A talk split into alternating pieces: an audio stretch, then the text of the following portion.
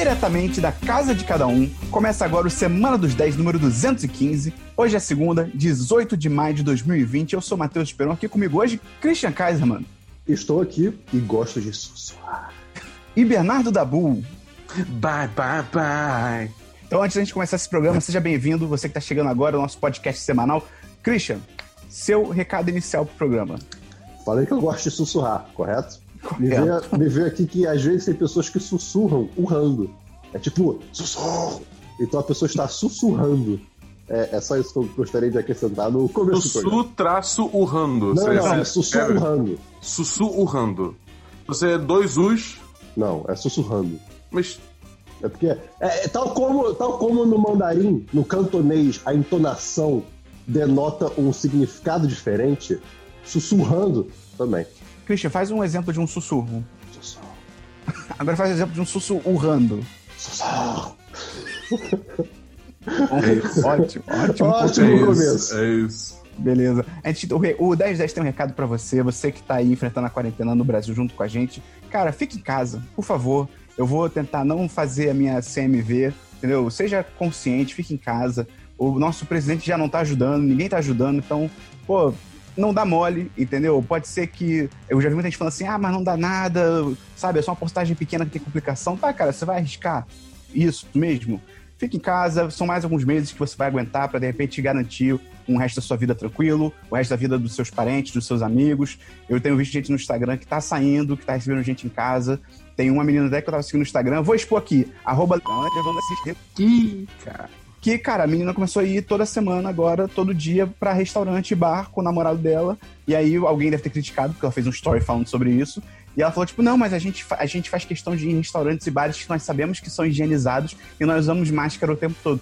Cara, deixa de ser imbecil, eu, eu não consigo. Eu- A, a- a falácia de que se você tomar cuidado o suficiente, tá tudo certo.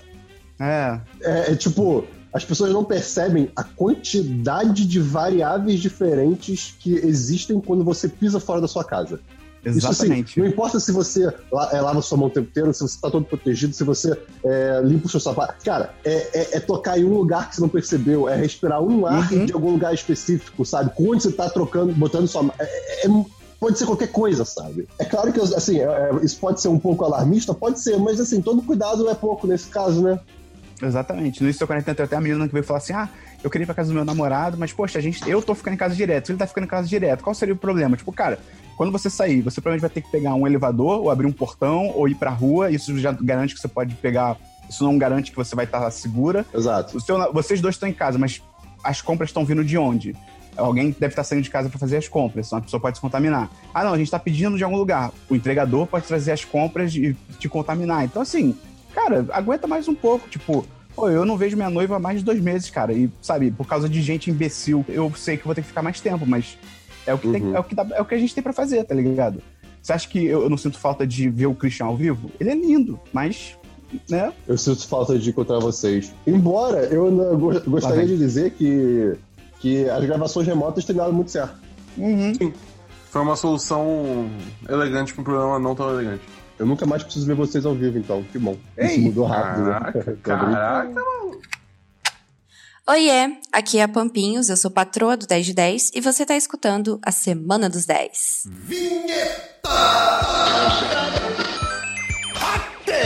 Achou errado, tá?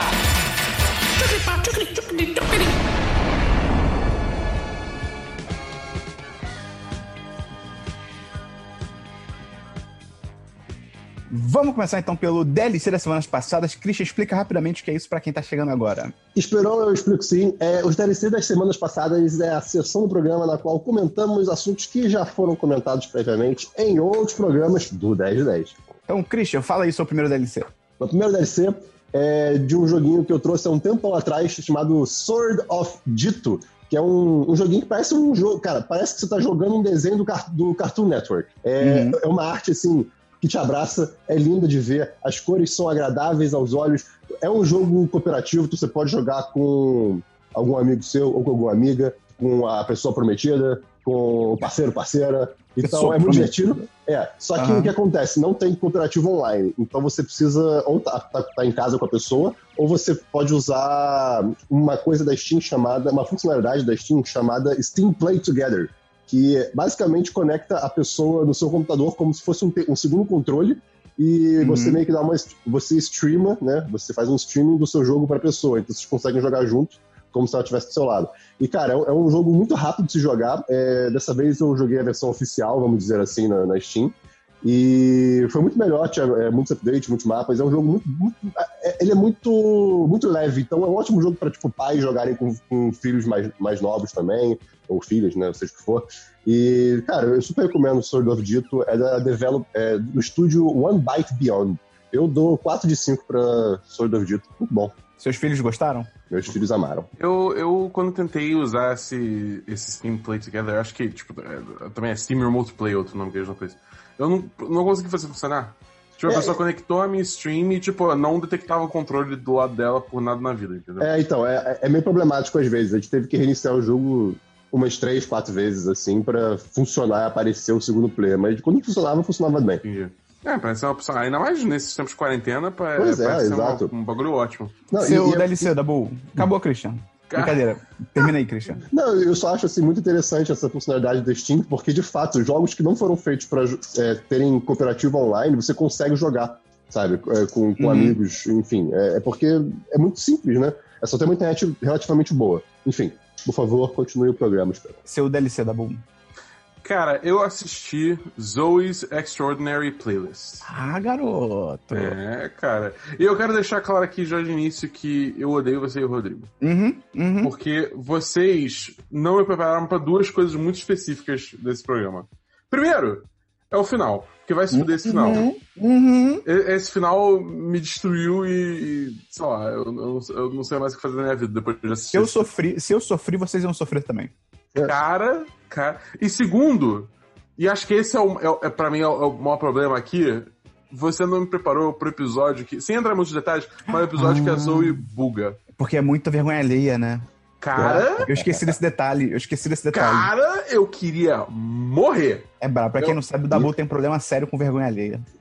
Cara, é tipo assim, eu- lembra aquela crítica que você fez semana passada falando que, tipo, ah, não, porque às vezes as músicas se estendem demais e tal, só o quê? E aí eu vou, só Uhum. vou pulando. Então, eu não achei isso.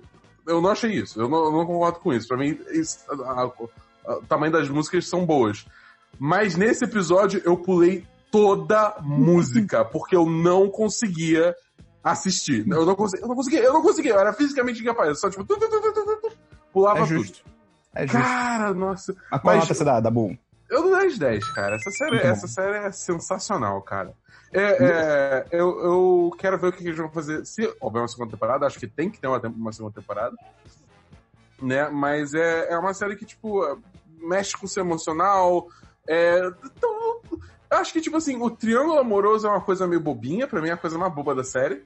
Uhum. Mas o resto, tipo, toca num, numa, num- numas partes, digamos assim, de relacionamento, de sentimental e tal, assim. Então, não só relacionamento amoroso, como também de família e tal, que, sei lá, eu achei muito bem feito, entendeu? Então, eu acho que, tipo, eu, eu queria muito ver pra onde essa série vai no futuro. Qual que é o nome da série, ô Dabu? Zoe's Extraordinary Playlist. Ou Playlist Extraordinária da Zoe. Tá bom. É, eu tenho DLC. Eu vi um filme que o Christian viu. É um dos 200 filmes aí que o Christian trouxe esse mês. Eu vi Beastie Boys Story, né? Que é o filme biográfico dos Beastie Boys, só que é muito divertido, que como o Christian falou, é um formato completamente diferente, né? Não é um documentário do- sobre os Beastie Boys com, tipo, Uhum. aquele formato que eles chamam de Talking Heads, que é a pessoa de frente pra câmera e Não, conta- isso é outra banda. É. Tá bom. E um E aí- muito grande. E aí é, é maneiro que não é esse formato. É um formato. Cara, é meio que. É, são eles Os Beast Boys eram três, né? E um deles, infelizmente, já faleceu em 2012. Então são, são os outros dois que sobraram, que, se não me engano, é o, o Ed Rock e o. Mike D. E o Mike D, o Ed Rock e o Mike D. Isso, cara, são eles num palco de tipo um anfiteatro contando a história deles mesmos. Tipo, tem um telão gigante, é uma vibe meio apresentação da Apple, assim, E né? você vê eles se divertindo, cara. Isso é legal. eles se divertem muito. E é maneiro, porque ele- é, até como eles. Até acho que uns fãs falam no começo do, do documentário, tipo, é um caso raro de uma banda que atingiu o auge e continuou unida até o final, assim. Tipo, hoje os Beastie Boys meio que já terminaram, eles mesmos falam no documen- no documentário que depois que o, o Adam Yauch morreu, eles não fazem mais shows e tal. É, então, tipo, até o final eles ficaram juntos, não, não teve briga e tal. Então é muito bom você poder ver os dois, né, contando sobre as histórias deles e tal. Eu achei muito interessante que eles admitem erros, tem uma... Uhum. No início da banda deles tinha uma baterista mulher, que era amiga deles, e eles acabam tirando da banda por pressão da... do... do, do- como é- o que que é manager? É o agente? Agente, né? É, gente. É. agente deles e tal. E eles reconhecem, tipo, pô, foi errado o que a gente fez e tal. Tem uma música Hum, também que tem uma letra bem é- machista, eles reconhecem. É, é exatamente por pressão do agente, porque, assim, eu sei que tem isso, mas também eles mesmos foram se distanciando, meio que maravilhados com outras coisas que estavam acontecendo Sim, na sim. vida deles, né? Sim, sim. Mas é- eu achei muito maneiro isso, que ele se arrepende de algumas coisas e tal. É bem maneiro. Uhum. Cara, eu, eu acho que se eu fosse um executivo da Apple TV Plus, eu super faria esse formato com outros, outros artistas, outras bandas. É. Poderia ser sempre alguma coisa Eu- story. Outros atores poderiam ser É também. muito interessante ser, de fato, as pessoas contando, É. é, mas assim, ao vivo, entre aspas, né? Pra gente não é ao vivo, mas pra quem tava lá é, É. ao vivo. É, é, Fica intimista, de certo modo, né? Tipo, você consegue. é, Claro, eu acho que é muito acreditável. Embora eu acredite nos documentários que eu, que eu vejo, é óbvio, Uhum. né? É, você, é a pessoa Fica que mais real. aquilo falando pra, pra- é, exatamente. Pois é. Cara, eu só não dou 10 de 10 porque eu achei É meio estranho que eles vão contando toda a história. Hã? É longo. Não, também. Mas eu, eu- longo eu não tava me importando porque eu gosto dos Beast Boys, então pra mim, Uhum. tipo, eu tava achando legal, assim, saber. E eu, eu gosto muito de saber curiosidades por trás de músicas e tal. Só que eu- eles vão até 94, contando meio tudo no detalhe, as músicas e tal. E aí, quando chega ali em 1994, na história deles, eles cortam pra morte do Adam em, em 2012 e acaba o documentário. É como o, se fosse, o Ad- tipo, o Adam não morreu. É o Yok. é Adam Yauch. É? Tá bom. Ih, Christian. Eu, eu esqueci, aí- esqueci o nome dele, então. Eu só achei estranho isso, que, tipo, eles dão um pulo muito absurdo, tipo, eles pulam vários CDs, eles pulam, pô, Intergalactic foi só em 96 ou 98, se eu não me engano.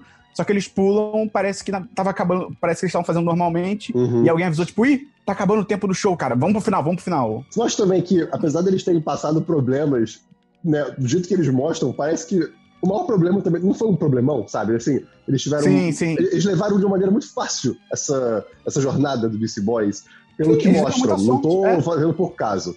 Eles deram muita sorte, cara, eles eles foram, eles, eles alcançaram o estrelato meio que por sorte naquela primeira música deles que eles fizeram de brincadeira, que era aquela Fight for Your Right to Party, que eles estavam fazendo zoando, só que o pessoal adorou, Uhum. então...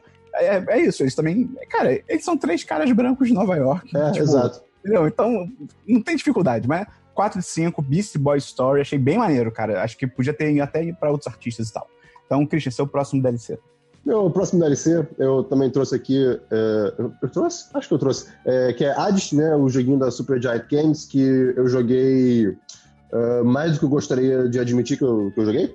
Eu joguei 23 horas desse jogo num período de duas para três semanas. Foi bastante coisa. É É, e eu consegui terminar o principal dele, assim, a história principal. O jogo não está terminado, infelizmente, então eu não sei se no futuro vai ter alguma coisa é, de história além do que tem hoje em dia. Ah, com Mas assim, é, é, eu espero que sim. Mas eu fico feliz que eu estou livre dessa maldição de não conseguir parar de jogar esse jogo. Graças a Deus eu me diverti muito, foram 23 horas de muito suor. Uh, graças a Deus. Qual, Assim, qual nota você dá? cara, pra Hades eu vou dar um sólido 10 de 10, porque o, o, o jogo ele é muito amarradinho, sabe? A ideia é que você é os Agrios, né, que é o filho de Hades, e você tem que fugir do submundo. E a ideia do jogo é que você morra várias vezes. E isso é, isso é incluído na história do jogo. Então isso faz sentido. Os personagens reagem às suas mortes, reagem é, a, a- a quem você. a quem te matou, por exemplo, né? Comenta Uhum. sobre isso, faz piadinha. Então a, a parte humana do jogo, de certo modo, né, a parte social de diálogo, é muito bem feita. Então você sempre se sente, de fato, vivendo uma história e não um jogo que você está repetindo Uhum. o tempo inteiro a mesma coisa, sabe? É, e tem coisa pra fazer ainda, mas eu vou deixar pro futuro. Então, cara, 10 de 10 Hades. Eu vou esperar o futuro chegar. Tá bom. O futuro talvez não chegue, né, Christian? Mas tudo É. bem.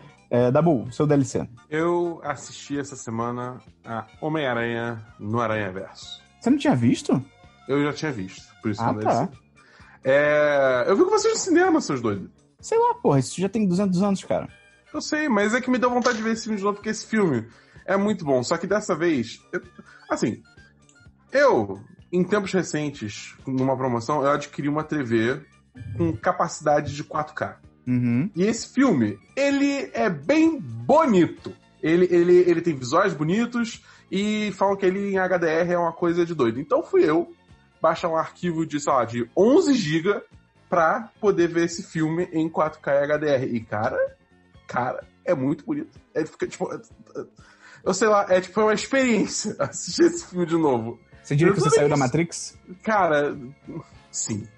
Tipo, eu acho que é mais por causa desse filme em si, porque ele tem uma direção de arte muito dele pra parecer muito um quadrinho e tudo no filme trabalha pra ressaltar essa estética, Uhum. entendeu? Mas assim, é tipo, sei lá, pra mim, eu posso estar lembrando errado porque realmente, tipo, esse filme lançou em 2018, 11. eu acho. Que- Oi? 2011. É. Esse filme lançou em 2018, se não me engano. Então, tipo, tem um tempo. Mas, tipo, eu não lembro no cinema, por exemplo, de eu sentir tanto o contraste entre os estilos dos pessoas aranhas diferentes, entendeu? Uhum. Tipo, pra mim ficou muito mais ressaltada a diferença entre o Homem-Aranha Noir, da Spider-Gwen, do, do, do Spider-Ham.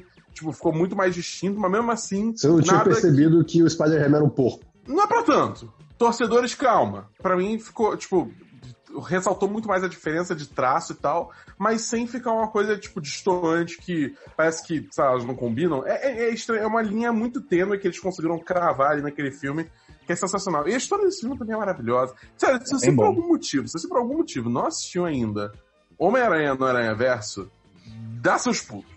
Tipo, a melhor coisa que é a trilha sonora. Não, a trilha sonora é espetacular, cara. É tipo. É, é uma trilha sonora que eu acho que eu nunca parei de ouvir, sendo Espetacular. Homem-Aranha é outro filme, tá? Só deixando claro. Ah, tá, desculpa, desculpa. Homem-Aranha na Versa 1010, assistam. Dabu, o outro menino, é, seu, seu DLC, Christian. Eu assisti o filme do Sonic. Você não tinha visto? Não, não tinha visto o filme do Sonic. Eu falei, "Ah, quero ver filme ruim hoje de noite pra dormir. Não, não é ruim. Cara, o filme Não não, é é ruim. ruim. Ele não é ruim, de, de fato. Ele não é ruim, cara. Não é ruim. Ele seria horrível se não tivesse o nosso querido Jim Carrey. Né? É, porque ele tá no papel perfeito. Assim, é Uhum. excelente. Ele falou, brilha, faz o que tu sabe fazer de melhor. E ele é o Robotnik ideal a para cena o da cinema. dança, cara. Não, A perfeito. cena Assim, da dança. o- E, e é, é o filme que, assim, a gente volta e meia fala isso pra alguns filmes, mas é o tipo de filme que você desliga o cérebro e aceita o que está sendo mostrado pra você, não pensa sobre detalhes, não pensa sobre questões da trama, porque senão o filme vai ficar cada vez pior. Christian, você não achou incrível a tensão sexual entre o Jim Carrey e o capanga dele? Totalmente, com certeza. É incrível, é, É. incrível. Numa sequência eu quero isso explorado. Sim. O filme é muito divertido, eu realmente dei boas risadas. É, ele é claramente aquele filme cultura pop pra, pra grande massa, digamos assim, né? Pra agradar todo mundo. É, é cheio de detalhezinhos, é cheio de, de iscas, né? De cultura pop pra você ficar, ah, que legal, ah, que divertido. Né? Então, dá pra entender por que esse filme é, fe- fez certo sucesso. Hum. Eu fiquei muito incomodado que tem algumas, alguns detalhes da- na, na história que, assim, ao meu ver, não fazem o menor sentido. Por exemplo, as pessoas deixarem o Sonic dirigir o tempo inteiro. Eu não entendi isso. Eu não Não, entendi. o Sonic precisa dirigir, cara. Tipo, Não, então, tudo bem. ele corre na velocidade da luz, sei lá, tá ligado? Do som. É, pode ser. É, ele precisar dirigir, eu acho que ele precisou. Só que as pessoas literalmente deixavam, tanto que eles questionam, nossa, por que você deixou o Sonic dirigir? Não faz sentido, tudo bem, eu não vou reclamar de coisa boba. Agora, outra coisa que, eu não é, que, eu, que eu- me incomodou é que, por exemplo, nesse filme, os anéis são portais, certo? Uhum. Né, isso, é, isso é mostrado no trailer, etc. E, digamos assim, o personagem muito importante, que eu diria que é o vilão do filme, não liga pros anéis. Ele não pergunta, Acho que ele ele só não não questiona. sabe. Cara, É, talvez ele não saiba. é, Não, não. Ele, ele, ele atravessa e não se questiona nada. Ele não, não tem uma reação dele, hã? Sabe? Hum, É, é, só acontece. E, e, ao mesmo tempo que Verdade. teve também um, um personagem que ajuda o protagonista, o Sonic, né? O policial. Ele acaba virando notícia nos Estados Unidos inteiro. Isso morre. Isso vira. é, Depois, depois que o filme acaba, a vida dele volta ao normal, nada mudou. Tipo, tem umas coisas que, cara. O filme é bobo. O filme é bobo, sabe? Eu vou, eu vou te dar uma resposta quanto ao negócio dos anéis. Sabe por que ele não esboçou reação? Hum. Lá vem. Porque ele não esperava. espe- Ele já, ele já esperava não esperar alguma coisa. Ah, tá. Eu descanso que- minha maleta. Tá, tá bom, é, é a fala dele. Mas enfim, o Jim Carrey tá incrível nesse papel. Cara, eu vou dar um 3 de 5 pra Sonic. Eu daria 2,5 se eu pudesse, eu não posso, então é 3 de 5. 2,5 tá maluco, cara. Esse filme aí é um 4 de 5, cara. o Nossa, Chris, não, o Chris não- ele, tá, não ele tá numa missão. Hum. Ele tá numa missão. Não tem um podcast que passa que ele não tenta mudar a escala de É notas porque eu tô dando nota no Letterboxd, e aí a minha nota fica embasada nessa. Seu Mas próximo DLC, Christian.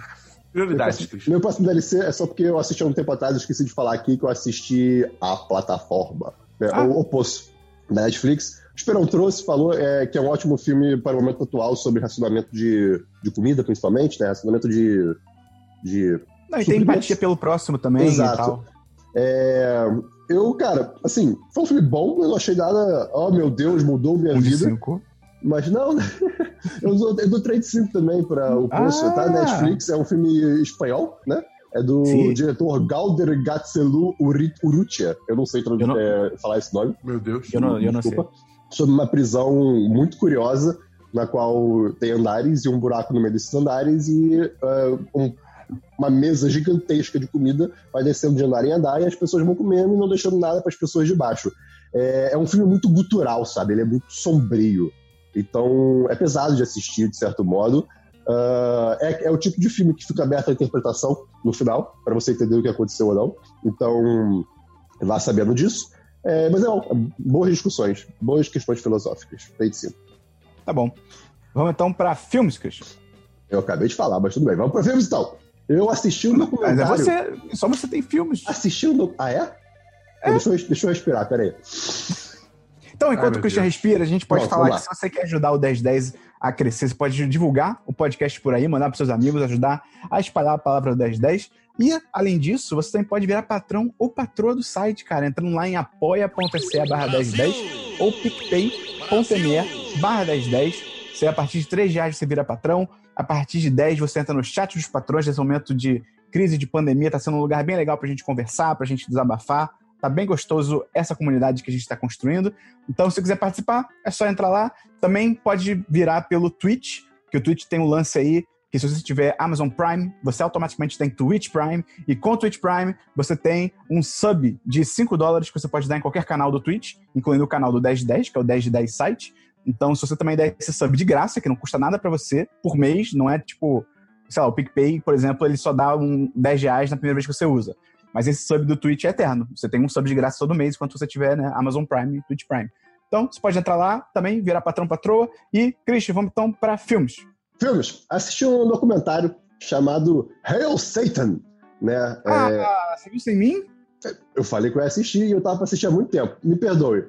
Peço desculpas, vamos Esperão, lá. Esperão, Esperão, você sumiu por três dias. Não sumiu, não.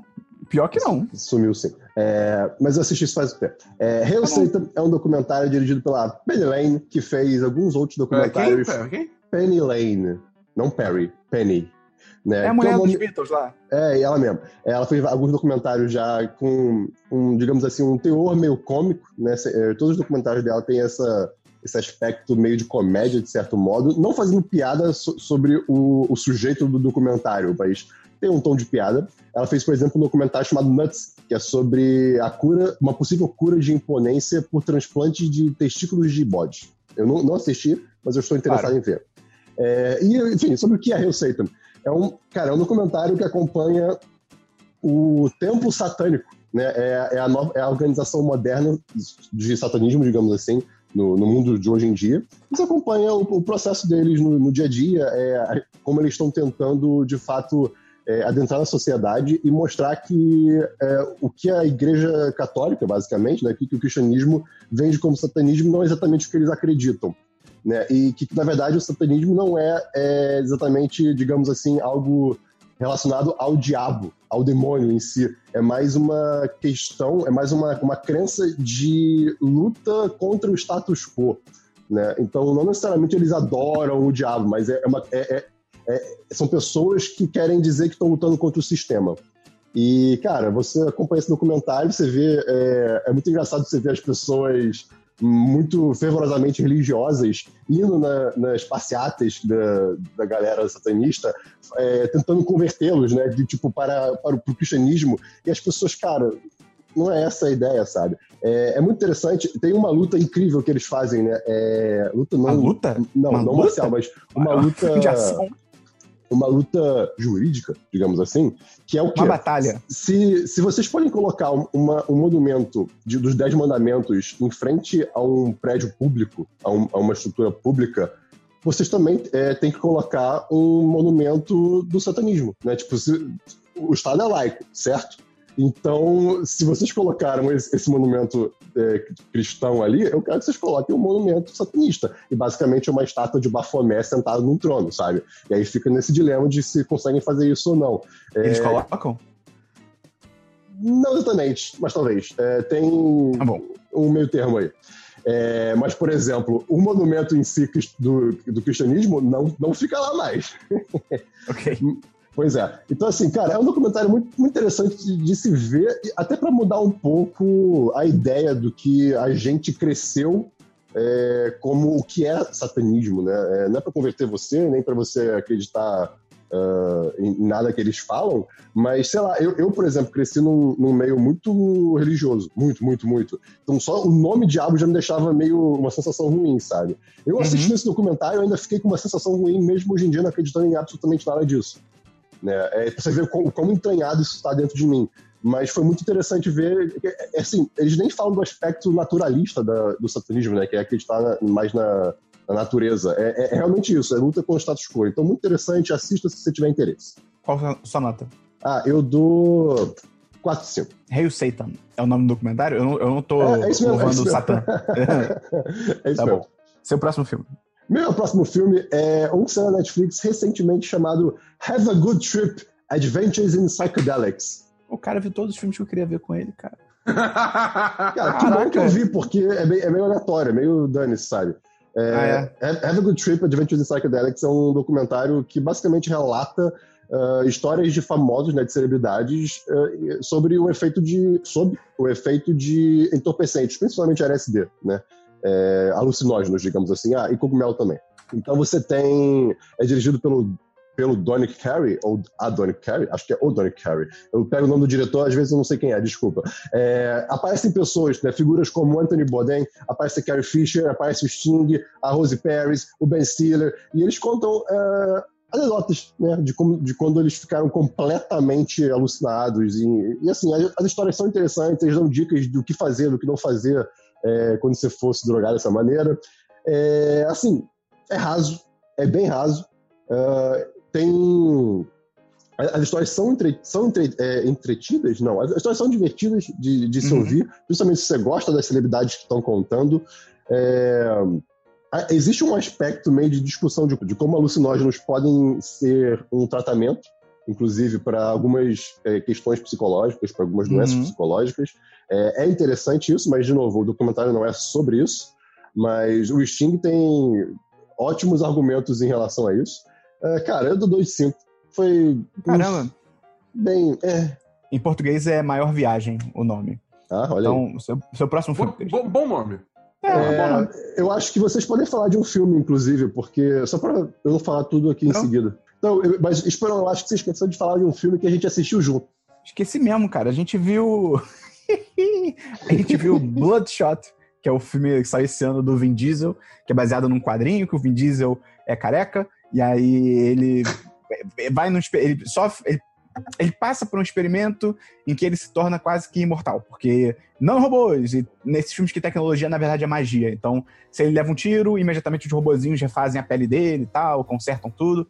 Cara, assim, eu achei que fosse ser pior do que foi. Sendo bem total, sincero. Total. Eu, eu, por, por mim, eu já dou até um Eu dou dois. 2 de 5. É, É, eu dou 2 de dois. 5. Mas eu achei que. O que, que acontece? A premissa do filme é ótima, é ótima, é ótima. É. Assim, é, se fosse de outro diretor e outro ator, cara, poderia ser um filme realmente É. muito interessante de super-herói, entre aspas, sabe? De uma pessoa super poderosa. Sci-fi até, nem super-herói. É, Podia ser um é, bom sci-fi, sci-fi. isso, isso, perfeito. Podia ter perfeito. diminuído um pouco a ação e colocado Nossa. mais umas questões de tipo o que é que é realidade, o que é que é livre-arbítrio, coisas assim, Uhum. tá ligado? Seria maneiro. É, eu, eu, eu, eu assisti só uma parte desse filme.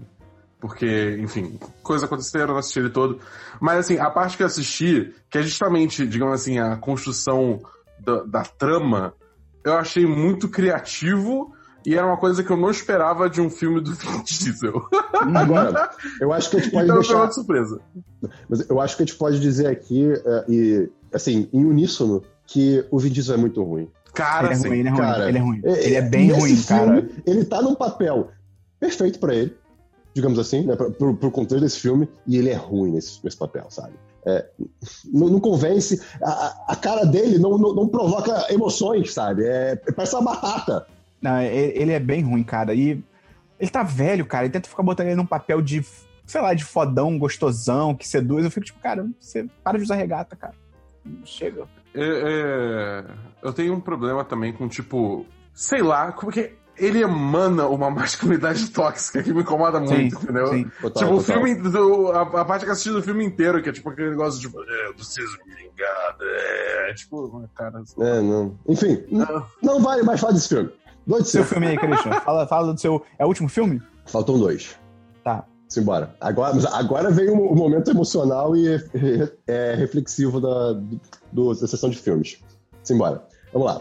É, há muito tempo atrás, eu tinha. Em algum lugar, alguém me falou que tinha um documentário sobre é, como que um homem ajudou a replantar, a reflorestar 2 milhões e 500 mil árvores aqui no Brasil, lá é, no interior do no interior de Minas Gerais? Não, não me lembro agora exatamente onde é que era. Né? E eu, caraca, eu quero ver esse documentário, deve ser incrível. E aí eu descobri que o, ah, e o nome é O Sal da Terra, é The Salt of the Earth. E aí eu descobri que é um documentário sobre o Sebastião Salgado. Olha só. Né? Quem diria? O fotógrafo. Sim, o fotógrafo das fotografias preto e brancas, que você pode não conhecer muito o trabalho dele, mas você com certeza já viu imagens do trabalho dele.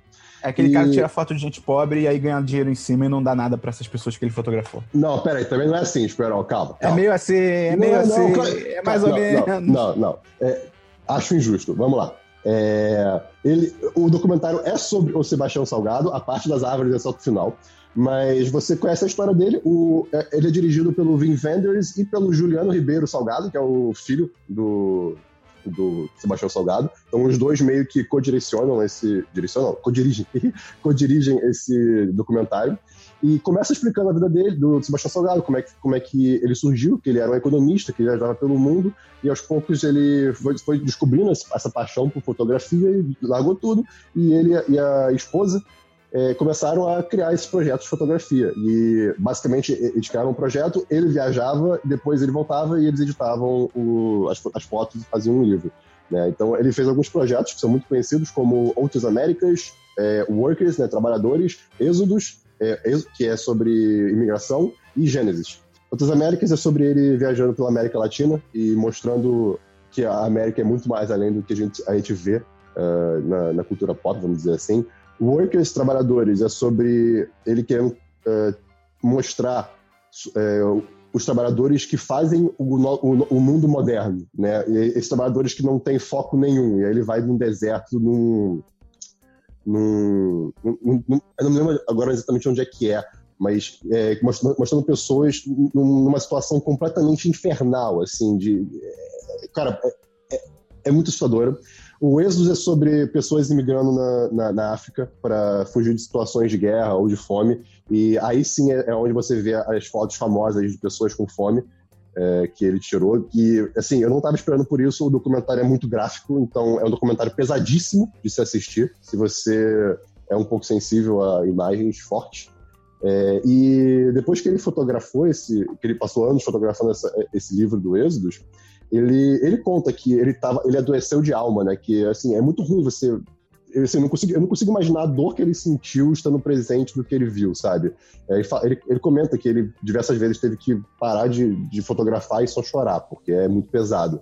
Né? E assim, não, não- é, eu realmente não sei se, o, se o, o que ele fez com o dinheiro depois de ganhar dinheiro, assim, de- com o dinheiro que ele ganhou sobre esses projetos. Não sei se ele doou para alguma é, parte desse dinheiro para alguma associação que ajude pessoas é, ness- nessas regiões da África, enfim, né? mais especificamente da Etiópia. Mas depois disso ele meio que quase desistiu de fotografia e com o tempo ele voltou à, à sua terra natal, que eu não me lembro onde é que é exatamente agora, e a terra natal dele, o sítio, né, digamos assim, tinha se alterado, teve a sua geografia alterada, ah, o, o que era uma grande floresta, ah, uma, uma grande floresta da floresta atlântica, eh, não existia mais, e ele começou um projeto de replantar isso, junto com a esposa dele e, e outros ajudantes, e isso meio que reacendeu uma chama dentro dele, e aí ele resolveu fazer uma viagem pelo mundo chamada eh, em cima de um projeto chamado Gênesis, é, fotografando pela primeira vez na natureza do jeito dele. E, cara, é uma viagem muito linda, assim. Então, é como se a natureza tivesse curado o que a alma dele adoeceu por ter visto tanta coisa ruim na humanidade atual, né? É, cara, é um documentário muito, muito lindo de se ver, muito pesado. É, provoca reflexões, vale a pena ver. Eu dou 10-10. Eu não tenho o que reclamar sobre ele. Tá bom. Sal da terra, né? Engraçado que você Sal vê da que. Christian não dá 10,5 de 10. né? É, pois é. É, porque aí a 9,5 não fala. Eu dei, é porque eu dei 5 de 5 no Letterboxd. Se eu tivesse dado 4,5, eu teria escolhido. Seu último filme, Cris. Meu último filme, agora, Esperão, esse aqui foi, foi curioso de assistir. Eu assisti, Esperão, um filme de 1979 do Andrei Tarkovsky, chamado Stalker. Nossa, É. nunca ouvi falar. Nunca ouviu falar? Tarkovsky Isso. é um nome que é um nome que, que me é familiar. É um nome famoso, ele fez alguns outros filmes como The Mirror, é, Solaris, que é um sci-fi. Ah, É, Solaris enfim. vendo. Então, Stalker Solaris, é, é um filme baseado no livro Roadside Picnic dos irmãos Strugatsky. Né? Obviamente, como vocês podem ter percebido, é um filme russo. E o Stalker pode ser considerado um filme sci-fi na premissa, é, na implementação ele não é exatamente ficção científica. Ele é, mas ele tira todas as convenções do que você imagina como ficção científica, ele é mais uma é, ficção filosófica, assim, um negócio meio curioso. É-. A história, a história conta. É, vamos lá, sobre o que que é a história. Aconteceu em algum, alguma cidade sem nome, não é, não é, é, não é esclarecido isso, um, um, um acontecimento, caiu uma pedra do céu, um meteoro, um alien, seja o que for, em cima dessa cidade, e coisas estranhas começaram a acontecer nesse lugar. É, a polícia meio que criou um cordão de isolamento para ninguém mais conseguir entrar dentro. Isso, assim, é o, é o- é o conceito do começo do filme. É tipo o texto inicial de Star Wars, sabe? E esse lugar começou a ser chamado, a, a ser conhecido como a Zona, né? E, bem, como a humanidade... Porque tá muito bagunçado? Por isso, as Não, horas. porque é um prostíbulo. E como o Eita. ser humano é um ser Caraca. curioso, né? Quando você é proibido de fazer alguma coisa, você tem mais vontade, histórias começam a ser criadas em volta disso. E Não lendas, divulgue o 1010. e lendas de que dentro da zona existe um quarto, The Room, né? Não o, o filme do Tom. Wilson. Não, mas é, The Room, que esse quarto ele realiza milagres, que ele realiza os seus maiores desejos. Né? Então, pessoas eventualmente querem tentar entrar dentro dessa zona para tentar eh, resolver algum problema na vida, ou então ó, atingir o, o, o que elas tanto almejam. Né?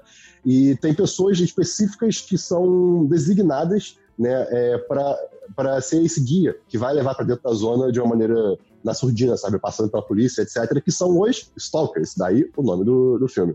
Então você acompanha o, um Stalker, né, que não tem nome, é um Stalker, e mais dois personagens, que é o professor e um escritor, também não tem nomes. Você sabe mais ou menos a ideia geral do porquê que eles querem ir até o quarto, né? Que eles têm um desejo. Um, que eles têm um desejo de um ganhar o prêmio Nobel, o outro de ter inspiração, porque ele tá com aquele bloqueio de bloqueio criativo de escritor. Uhum. E o, o filme é você acompanhando eles né, nesse processo de. é, lo- logo nos primeiros 40 minutos, você vê eles, eles conseguindo entrar dentro da zona. E como assim nos primeiros 40 minutos, Christian? Sim, porque esse filme tem 2 horas e 40. É um filme Não? enorme. É um filme muito grande. Né? O Tarkovsky, pelo visto, ele tem um grande apreço por cenas longas. Ele deixa a- as cenas absorverem você, não você absorver as cenas. Então, assim, é, uma cena muito famosa desse filme são os três personagens em cima de um carrinho num trilho por quatro minutos, andando só com o som do, do carro e, e o cenário. Né, Que passando. ódio desse tipo de coisa. Então, aí que tá. É, tem um propósito para isso, né? É, o, filme, a, a cinematografia do filme, ela, ela serve um propósito muito específico em relação ao contexto filosófico do filme. Isso é uma coisa muito legal de se ver, né? É, tanto a questão de cores, o, o filme ele é completamente é, eu não sei se essa é a palavra em português, que é duotônico, né? É tipo sépia, sabe? É que não é Uhum. preto e branco exatamente, né? Ele, tem um, é, ele é meio que avermelhado e acinzentado. Quando os, os personagens estão fora da, da zona, quando eles entram, o filme toma, toma as cores normais. E ele é muito, baseado nos diálogos. Os diálogos são sempre sobre a- a- uma questão existencialista sobre a condição humana, sobre o que é livre-arbítrio, sobre o que é, dese- é, desejar algo de fato. É, é um filme que ele também fica aberto a interpretações. Não exatamente você vai ter um, um desfecho, um desfecho claro. É, é um filme que também tem muitas interpretações religiosas, é muito sobre fé é, e como que isso pode mover pessoas e como que quando o ser humano perde a, a- fé, ah, o mundo fica, digamos assim, ah, sombrio, né? O mundo fica sem cor. Né? Tanto que tem esse, essa disparidade entre a coloração do filme fora da zona e dentro da zona. É, eu não vou dizer que é um filme fácil de assistir, principalmente se você está muito acostumado a filmes rápidos, é, porque, de novo, 2 horas e 40 e ele realmente toma o seu tempo, tipo, para contar a história que tem que contar. Os diálogos são devagares. Devagares? É, enfim. Mas é um filme muito bom. Eu vou dar 4 de 5 para Stalker. Eu dei 4,5, olha só, no, no Letterboxd, mas agora eu vou dar 4. Tá bom. É, vamos então para séries, Christian. É, ui, caraca, vocês querem só que eu. Tá bom, vamos trocar o nome É porque eu tenho série, a minha só tava DLC. A minha veio DLC. Tá beleza. Eu tenho série, eu posso falar eu então. assisti o- alguns episódios de. Ou não. É, eu o primeiro, Esperão, desculpa. Eu assisti Você alguns tava episódios. reclamando. Eu sou o. o- Ah, Não corta isso, Heitor. eu assisti alguns episódios de Curb Your Enthusiasm. Né? A série- pará. Exato, a série estrelada pelo Larry David, né, que é o criador de, junto com o Jerry Seinfeld, da série Seinfeld. E, cara, eu aprecio muito essa série pelas reações do, do Larry no dia a dia dele. É, É bem bom. é muito. É realista no limite do possível, né? Porque eles se colocam, eles, se colocam em situações é, um pouco absurdas, mas todas, todas poderiam acontecer no dia a dia, só que só de maneira mais exagerada, sabe? E as reações deles são muito, são muito legítimas, né? Você, são questionamentos que volta e meia eu me pego, tipo, é, mas, mas, mas você fez isso, não, mas, mas você estava falando aquilo, mas isso não faz sentido. Então, assim, é, é muito relacionável, sabe? É, eu assisti poucos episódios, eu vou continuar assistindo, né, não tenho tempo para ver, é, só quando dá vontade, então não vou dar nota agora. Mas é uma ótima série de comédia, assista. Eu acho interessante como existe um nicho no mercado de séries onde, tipo, são séries sobre a vida de comediante X. Uhum. Entendeu? Porque você tem Curb Enthusiasm, que até onde eu sei é, tipo, é a história do Larry David, ou até certo ponto a história dele, né? Mas o Larry Uhum. David ele não é um comediante, ele é roteirista, mas. Ele É, não, mas é, ele não faz mas ele é comédia. É, mas aí você tem o Louis, do Louis C.K., Uhum. é, é, você tem é, bem ou mal assim, Everybody Hates Chris, mas que não seja como Chris Rock, tipo, é baseado na vida dele, entendeu? Tipo, é, bem ou mal você tem o Seinfeld, que, tipo, o protagonista Sim. é o Seinfeld. É, então, assim, é, tipo, eu acho interessante como existe esse tipo de série, assim, entendeu? Esse formato. Não é só uma coisa que alguém fez uma vez e deu certo. Sim. É, eu tenho uma série aqui, eu vi uma série chamada Eu Nunca, Três Pontinhos, que é uma série ori- original da Netflix. Ela é co-criada pela Mindy Kaling, que é uma das roteiristas do The Office. E ela, tem, ela também. Eu não sei se eu bebo, não. Eu nunca fiquei com vontade de desconectar o Dabu. Eu não tenho É. copo, droga! A, a- Mindy Kaling, ela é uma das roteiristas do The Office. Ela também tem aquela série dela, The Mindy Project, que já acabou já também, que é uma série bem legal. E é uma série um pouco autobiográfica sobre como é que foi a realidade dela nos Estados Unidos, né? Como primeira geração. Eu não sei se ela é primeira geração, mas a personagem da série é primeira geração é, indiana nos Estados Unidos. É, e eu gostei muito que, assim, ela é mais uma série sobre adolescentes no ensino médio americano, só que o que faz ela ser diferente é que ela tem um, ela dá tipo um show de representatividade, porque a protagonista é a primeira geração de uma família indiana nos Estados Unidos, Uhum. a- uma das melhores amigas dela é negra, a outra melhor amiga é negra e ela se descobre é lésbica. A outra melhor amiga é de ascendência asiática, o crush dela é metade japonês, tipo, é, é americano, não é japonês. Olha aí que engraçado, Esperão. Tal como a vida real. Pois é, exatamente, não é só gente branca, né? Pois é muito bom. Então é uma história muito gostosinha assim, de assistir. Ela não é nenhum drama iraniano, mas ela entrega ótimos personagens e ela tem uma estrutura muito divertida, porque a série inteira tem um narrador. E o narrador é o John McEnroe.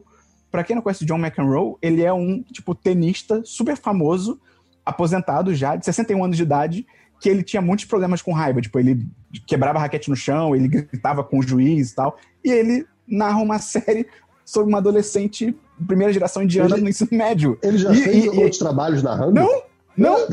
E ele reconhece que é tipo, é, tô aqui, né? Não sei o quê. E é engraçado, porque ele é um. pô, 60, Ele 61 reconhece anos, na ele- série. Não, tipo assim, ele não. Como assim? Tipo, tipo, que ele reconhece. Ele, ele, ele fala isso como narrador? É, ele fala, tipo, olha, eu sou o John McEnroe, mas eu tô aqui, né? Não sei o quê. E aí, tipo, tem situações de adolescente que ele reage, tipo, ai, eu, eu, eu, não, cons- eu não sei o que fazer numa situação dessa, não sei o quê, porque eu sou um homem adulto de 61 anos de idade, tá ligado? Então é muito, é muito aleatório, mas acho que funciona muito bem. E é uma série bem engraçadinha, assim, cara. Eu dou 4 de 5, assim, me surpreendeu. Eu achei que. É que eu vi um pessoal falando muito bem. E eu fui assistir, achei que ia ser só mais do mesmo e tal. Uhum. Mas é bem legal, cara. É uma série bem maneira, assim, principalmente pela representatividade dela. O nome da série é Eu Nunca, da Netflix. Episódio de meia hora, acho que tem oito episódios, você vê rapidinho. Bem legal. Outra série que eu assisti essa semana foi uma série chamada Solar Opposites, que o Dabu acho que vai ter muito interesse, porque é aquela série que ela é co-criada pelo Justin Roiland, que é o- um dos criadores do Rick and Morty. Lembra que ia sair uma série dele no Hulu? Lembro, eu acho. Então. Vagamente. E... Não? Não? Não? É bem boa, é bem boa. é Ah, bem boa. boa. Ah, Cara, é sobre uma família de aliens que cai na Terra e precisa se adaptar, ou não, né, a viver aqui no planeta e tal. É o mesmo traço de Rick and Morty. É, é o mesmo, disso. É, é o mesmo desenho, assim, o estilo. É, e, cara, me- o, o melhor jeito de definir essa série que eu vi num review foi que é como se a série fosse um daque- daqueles canais de TV a cabo interdimensional do Rick and Morty. Só que Justo. você acompanha uma temporada inteira em vez de você só ver, tipo, cinco minutos. Porque é bem parecido com Rick and Morty, na vibe, assim. Por mais que tenha umas coisas diferentes, podia ser um spin-off. E eu gostei muito, cara. É muito engraçado, é, é bem maneiro. Acho que quem gosta de Rick and Morty vai gostar também, é o mesmo estilo. E eu queria destacar só que tem uma subtrama na série, que é tipo assim, tem o lance dos alienígenas, que um deles são tipo, é como se fosse dois adultos e duas crianças. Mas não é bem família, mas é como se fosse essa configuração. E aí, o menino, criança, né, ele tem a parada que ele tem um raio que diminui as pessoas, é tipo o tamanho, sei lá, de. hum, cara, é muito pequeno, sei lá, 10 centímetros de altura. E ele sai diminuindo pessoas ele coloca, tipo, num terrário de formiga, só que ele faz um pra humanos, nu- numa parede. Então, Eu queria ter um terrário um dia. eu não sei. E aí, pros humanos, é uma parada gigante e tal. E aí tem essa subtrama paralela dentro da série de que os humanos montam uma sociedade lá dentro e a sociedade desenvolve religião, a, a sociedade desenvolve governo, e aí tem uma trama de poder. Cara, é incrível. Então, tipo, a série tem uma outra série dentro dela que não necessariamente se relaciona com a trama principal dos aliens e tal, mas que também por si só poderia ser um, um outro spin-off, tá ligado? Então, Eu- cara, eu, diga. Não, é só porque tipo, eu aprecio muito. É, é, é que Rick and Morty faz muito isso também, como, como é- quando uma série pega uma ideia singular, assim, de um Uhum. bagulho que claramente, tipo, você tá discutindo sobre o episódio, aí você fala, cara, mas isso aqui, tá ligado? Isso seria muito doido. E, tipo, vamos fazer um episódio só disso. Mas aí que tá. Mas aí eu que gosto tá. muito. No, no Rick and Morty, eles às vezes fazem isso em um episódio. Essa subtrama que eu falei é a temporada inteira. Tem, tipo, várias vezes isso se repete e, tipo, tem um finale, tem uma construção dessa subtrama e tal. Cara, eu dou 10 de 10. O nome da série é Solar Opposites. Já acabou. São só 8 episódios. É muito pequenininho. É só 8 episódios de 30 minutos. Cara, recomendo muito. Eu gostei pra caramba, assim. Quem gostou de Rick and Morty tem que assistir também. E pra fechar, eu vi uma série da Bull. Essa é pra você, da Bull. Lá vem. Mano, Exato. Eu vi uma série chamada Evil. evil, tipo, mal. Isso. Que é, é sobre uma psicóloga forense que ela é contratada pela Igreja Católica para dar a opinião profissional dela em casos de possível possessão, milagres e outros fenômenos inexplicáveis. Olha aí. O quê? O quê? Olha É que, com- olha- Alguém que eu conheço, sério? Não, é porque é terror. É, Ah, eu tava. Eu acredito que era tipo uma recomendação real. Não. Que vacilo! Não, não. É, e é louco que a psicóloga principal né, da série, ela é a filha do William, de Westworld, né, a mesma atriz, e ela trabalha né, com. Ela vai para uma equipe de um padre que tá em treinamento, né? Um cara que. Na verdade, não é um padre, né? O cara tá em treinamento para ser padre. Sabe quem ele é, da o ator? Quem? Luke Cage. O Michael Coulter? Aham. Ok, esse, esse homem é um touro. Ele atu- Sim. E ele, ele atua bem pra caramba, cara, nessa série. É bem legal, assim. Ele, Ele atua faz, bem, cara. Ele é ele bom faz ator. coisas diferentes. Ele faz coisas diferentes, é legal. Ele é carismático. E, Christian, sabe quem é o vilão da série? Não. O seu amigo do Person of Interest. Michael O da tecnologia, não é o que vai pra rua. Ah, o. O O Lost Finch. também. O Harold É. Finch, tá. Eu- eu- ah, o Michael alguma coisa. Scott. Eu só lembro de Benjamin, só que isso é Lost, tá ligado? Não, é, mas é, mas é o mesmo cara, né? É, e, cara, eu, eu achei a série muito maneira, porque a premissa é muito legal e a série tem uma direção e uma fotografia muito boa, assim, nos três primeiros minutos do primeiro episódio eu já tava completamente entregue. Fala, Michael Emerson. É isso aí. E eu achei muito maneiro que a série propõe umas discussões muito legais, que assim, quando eles encontram um caso, sei lá, de possessão, tanto o lado da igreja tem respostas que parecem inventadas, tipo, ah, isso aí é uma, é uma possessão XYZ, não sei o que lá, que, tipo, quem não acredita nisso acha tosco, E ao mesmo tempo, o lado da psicologia, no caso da série, também fala umas frases assim: ah, não, isso na verdade é uma síndrome do copo molhado, hamstring, blá blá. Que também, pra gente que não entende de psicologia, também parece uma parada inventada. Então, eu acho muito interessante como ele mostra que, tipo, cara, tem coisas na vida que não tem explicação e só a sua interpretação é que vai dizer se é uma parada religiosa, se é uma parada que pode ser explicada pela ciência e tal. Eu achei muito interessante os pontos que ela levanta sobre isso. É, são 13 episódios. Pera, mas, mas calma. É tipo, tem essas coisas na vida que não tem explicação. Mas aí você falou que, tipo, tem um lado que é embasado em ciência. Então, tipo. Não, não, que vai de acordo com a sua interpretação do que, que você acredita. Tipo, é um fenômeno que não tem explicação. Você é católico, então você vai acreditar que é uma parada sobrenatural. Você é, uhum. é, tipo, totalmente cético, você vai acreditar que pode ser explicado pela ciência, tá ligado? Mas nenhum dos dois consegue cravar o que, que é. Ah, tá, entendi, tá. tá. É que você falou como se, tipo, como se o psicólogo de fato falasse o que, que era. Aí, tipo, mas está embasado em ciência, como é que. Entendeu? Mas, não, é bem, que eles levantam teorias, entendeu? Eles falam, não, é porque aconteceu uma vez. Por exemplo, tem um episódio, eu lembro o que, que é o caso, mas que eles citam. A psicóloga fala assim: ah, é possível, porque em 1500 não sei o que, teve aquela síndrome da dança. Lembra que uma parada real, que as pessoas começaram a dançar e tal. Só que assim. Isso é louco, cara. Uma cidade inteira morreu por causa disso. Exatamente. Uma, tipo, uma vila. E isso, em tese, é a síndrome da dança, só que não tem explicação também, tá ligado? Então, Entendi, pra ela, ela puxa para esse lado de que não, existia um caso em 1500 e tal, ao passo que a igreja puxa pra um lado de que, tipo, não, cara, é uma possessão, entendeu? Então, depende do que você acredita. Eu achei legal, eu achei discussões legais. Eu só acho que ela podia ser um pouco mais curta, que ela tem 13 episódios, e ela começa melhor do que ela termina. Ainda vale a pena ver, eu já adianto que eu dou 4 de 5, eu recomendo, acho legal. Mas eu acho que no início ela é mais sombria e um pouco mais pé no chão, mas ao passo que a série vai avançando, ela vai ficando meio mais leve e um pouco mais galhofa, assim, nas paradas que ela apresenta. Mas eu, cara, 4 de 5, bem legal. O nome da série é Evil, tem na Globoplay. Pra quem tiver Globoplay, pode assistir lá que tem tudo direitinho na primeira temporada. Ó, deixa eu só trazer aqui uma informação. É, o, que a gente, o que a gente comentou foi a Praga da Dança de 1518, que aconteceu em Estrasburgo. Mais ou menos 15 é, pessoas morreram por dia porque de 50 a 400 pessoas começaram a dançar sem conseguir parar. Não, é bizarro isso. Cara, ah, lembrei o que é no episódio. No episódio são umas meninas de um colégio que elas começam a cantar uma música e, tipo, cantar em voz alta e tal, e elas não conseguem parar de cantar e elas começam a contaminar outras pessoas cantando também. E aí ela menciona esse episódio e fala, ah, já aconteceu em 1500. Imagina o inferno que seria um mundo onde as pessoas não conseguissem parar de bucejar. Específico. É porque bocejo contagia. Não. Pô, como não? Não, contagia, contagia. Eu posso Até ficar dizem... aqui agora. Hum... Não é bocejo de verdade, não funciona. Sim, eu tenho boca torta. eu gosto de deixar o Christian em silêncio, que aí ele revela to todas as fraquezas dele. É, vamos então para jogos, Christian.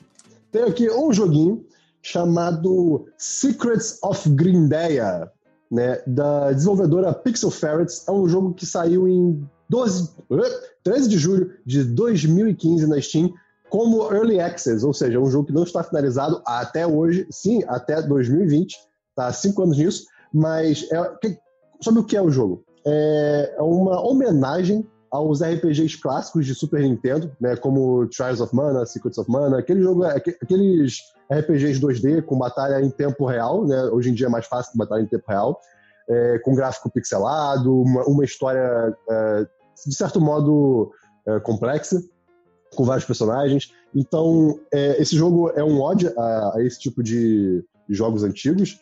E o legal dele é que tem cooperativo online, você consegue jogar com mais alguém. Então tô eu e minha namorada jogando juntos, né? A gente gosta desse tipo de jogo. E eu comprei, é, tá, tá 30 reais na Steam, eu comprei é, sabendo que o jogo não tá finalizado ainda, de, uh, desde 2015, é, mas ao mesmo tempo você, cons você consegue olhar o blog dos desenvolvedores, eles estão li literalmente fazendo o jogo até hoje. É um jogo que é, tem muito detalhe, é um time muito pequeno, ele é, tem, é, eles são muito detalhosos no que eles estão fazendo. Detalhosos? É, enfim. No que, detalhistas. No, detalhistas, isso, obrigado. No, no que eles estão. Em, em, cada é, interação com o NPC, em cada animaçãozinha, todo o jogo é muito bem arquitetado, sabe? É, nada tá ali à toa. Não é um jogo uhum. que é tipo Ubisoft que eles só querem preencher com qualquer coisa para preencher, né? Então, é, a gente jogou pouco, a gente jogou umas três horas no máximo. É, eu não sei se quando a gente vai bater o limite da história, mas até agora é bem interessante, você é, o, o protagonista, no caso, que sou eu. A, a minha namorada é uma amiga do meu protagonista. É, a gente vai fazer. A gente nasceu na montanha e tem que fazer é, o, o, o, o teste para passar para virar um collector, um colecionador. Nesse mundo, o colecionador é como se fossem os aventureiros que é, exploram cavernas, exploram calabouços, exploram templos em busca de artefatos raros. É, é para você virar um Indiana Jones, vamos dizer assim. E aí tem uma trama, né? É uma trama que envolve meio tecnologia também, então tem aquela mistura de tecnologia com magia. É, as magias são legais, a batalha é em tempo real, é divertido, o jogo é extremamente complexo, tem magia pra caramba, tem habilidade pra caramba, não tem tutorial, então você tem que aprender, você vai lidando, é muito legal. E assim, cara, é isso, não tem como dar nota, está bem no comecinho, mas é muito legal se você gosta desse tipo de RPG antigo. O, o jogo é muito redondinho, é é legal também porque, apesar de ser uma homenagem a, aos jogos de, de 1980, 1990, né, ele tem um linguajar moderno, ele tem é, algumas uh, modernizações também de mecânicas. Então, cara, vale muito a pena pelo menos ver como é que é o gameplay. Secrets of Grindeia. Dabu, Dabu, seu jogo, Dabu, Dabu. Isso. obrigado, Esperão, Esperão, obrigado. Dabu, É, Dabu. Christian, Christian! Oito. Oito! Eu já nem lembro mais o que é isso. Seu jogo, Eu menino. também não, eu também não. então, é. Cara, o o meu jogo, na real, era pra ser um DLC. Ah, perfeito. Não, Porque não pode faltar esse erro no podcast. Já, já faz parte do temperinho do podcast, entendeu? Tá bom. É. Que na real é Apex Legends. É porque saiu a quinta temporada de Apex Legends essa terça-feira, que deu uma mudada no mapa principal do jogo, que é o Kings Canyon. Eles explodiram uma seção inteira do mapa, que agora é só, tipo, mar. É, eles mudaram várias outras áreas também, então deu uma. Deu uma, uma, uma, uma, uma injetada de ar fresco na, na situação ali, né? Deixou tudo um pouquinho diferenciado. E introduziram uma personagem nova, que é a brasileira. Pô, aí Temos sim. um brasileiro no jogo. Qual que é o nome dela? Agora, qual que é o problema? Ela come Qual é coxinha? Ela não é dublada por um brasileiro. Não é Ah, brasileira. Ah, não. É. Mas ela fala em português? Ela só fala demônio. Tá bom, então. Ué. É só isso, é só isso. O nome dela é Loba Andrade. É, com certeza é um gringo pensando nessas paradas. É, pois é, é, é, é, é, é, é. Mas, tudo bem, é, a gente vai em passos pequenos, entendeu? Entendi. Mas eu fico, eu fico pensando num mundo no futuro onde a gente pode pensar, putz, vai ter uma personagem de videogame que é brasileira. Quem que vai dublar? Alice Braga. Tati quebra barraco. Tati quebra barraco. Tati Quebra-Barraco. A Peach. A- a- a- Talvez não. Talvez não. Sei. Não deu muito certo pra Mortal Kombat. Ah, é, pode crer. Nossa senhora. Pobre Mas é, mas é, é, tipo, a a personagem nova é muito interessante, porque, enfim, ela toda, toda em volta de, de ser uma, uma ladra, né? Então todas as habilidades dela. Ah, tipo, brasileira é ladra.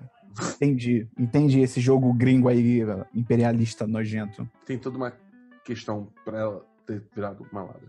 É, ela, é, é. ela é essencialmente quase, tipo, ela é a junção da origem do Batman com as habilidades da Mulher Gato. É meio que isso. Tá bom. É uma, é uma loucura. brasileiro.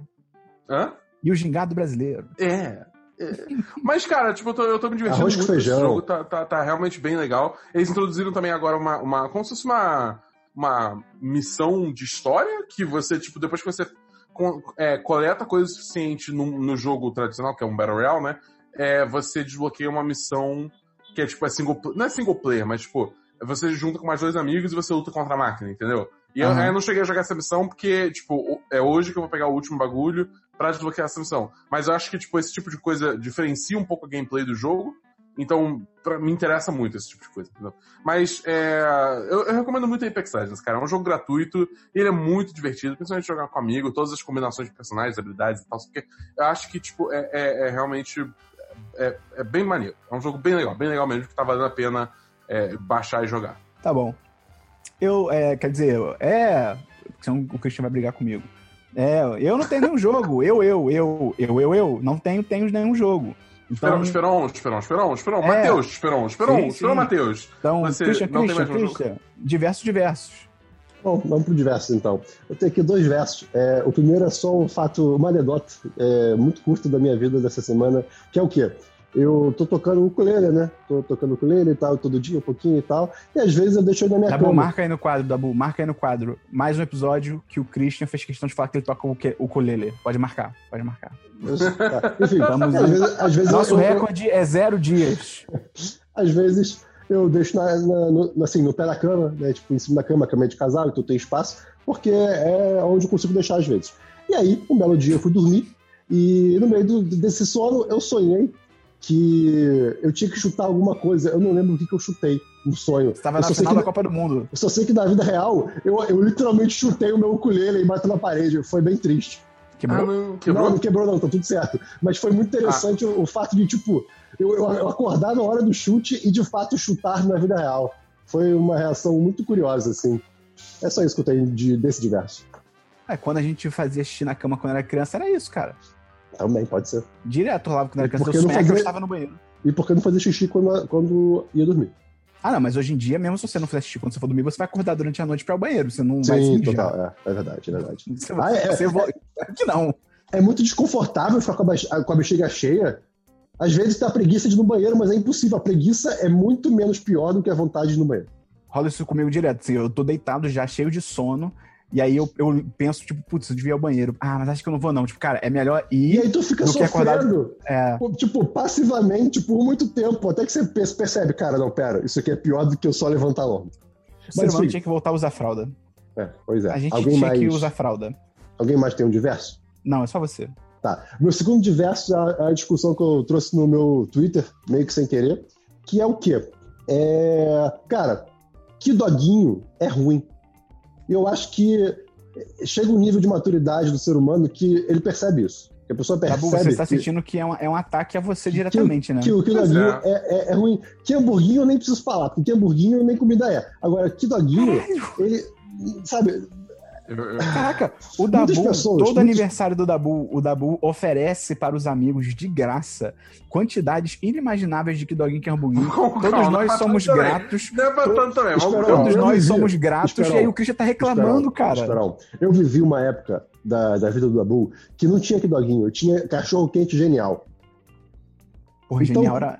Mas é que tá. Genial também não é bom, cara. Genial é um não, cachorro não é, é esquisito. Mas entre É. que doguinho e genial, é muito melhor o genial. Desculpa. E eu não tô falando do Dabu, tô falando de que doguinho. O que doguinho, ele, primeiro que assim, quando você tá na social, você tá na festa, você tá doido, você não tá eh, nas suas faculdades mentais plenas, beleza, o que doguinho vai. Só que, por exemplo, eu não consigo comer a terceira mordida, porque o que doguinho consiste em três mordidas. A primeira, Caramba. que vem que vem um pouco só do pão, a segunda que vem o pão com a salsicha e a terceira que é só pão de novo. Né? Então eu só, eu só tenho uma mordida que é o quê? Eu tiro um pouco do pão, como a salsicha, e depois eu, eu, eu tenho dois pedaços de pão ruim que eu não sei o que fazer com eles, sabe? E aí eu tenho que jogar fora, infelizmente. É, é o que merece aquele pão. Então, cara, aquilo ali é ruim. O Christian é a pessoa mais mal agradecida que eu já vi na minha vida, cara. Eu acho que agora é um bom momento pra gente agradecer o nosso patrocinador do episódio, que logo Ui! Ok, aí, se você cara, estiver é escutando, se chocante você quiser porque- patrocinar, você pode acontece? patrocinar ainda. O que, o que acontece? Tem salgado, tem salgados melhores, cara. Pode pedir um árabe, pode pedir coxinha, pode pedir bolinha de queijo, vai pedir que doguinho, vai pedir aquele que hamburguinho que é a, a desculpa de carne com Christian. um dedo de queijo. Christian, o que você acha de quem pede que doguinho e que hamburguinho? Eu acho que essa pessoa tem que explorar outros quitutes. Dabu, eu, eu apoio todas as suas decisões, Dabu. Obrigado, cara. Obrigado. Isso é amizade verdadeira. Eu não fico Obrigado, criticando amigo, você é um amigo. publica- não fico te criticando publicamente pelas suas escolhas aí de quitutes pra sua festa. Festa de aniversário. Caraca, o Christian é muito maluco, cara. Coitado do Dabu, cara. Você, Ai, por tá acaso, bom. foi convidado para alguma festa esse ano, Esperão? Eu acho que ninguém foi, cara. Ah, tá vendo?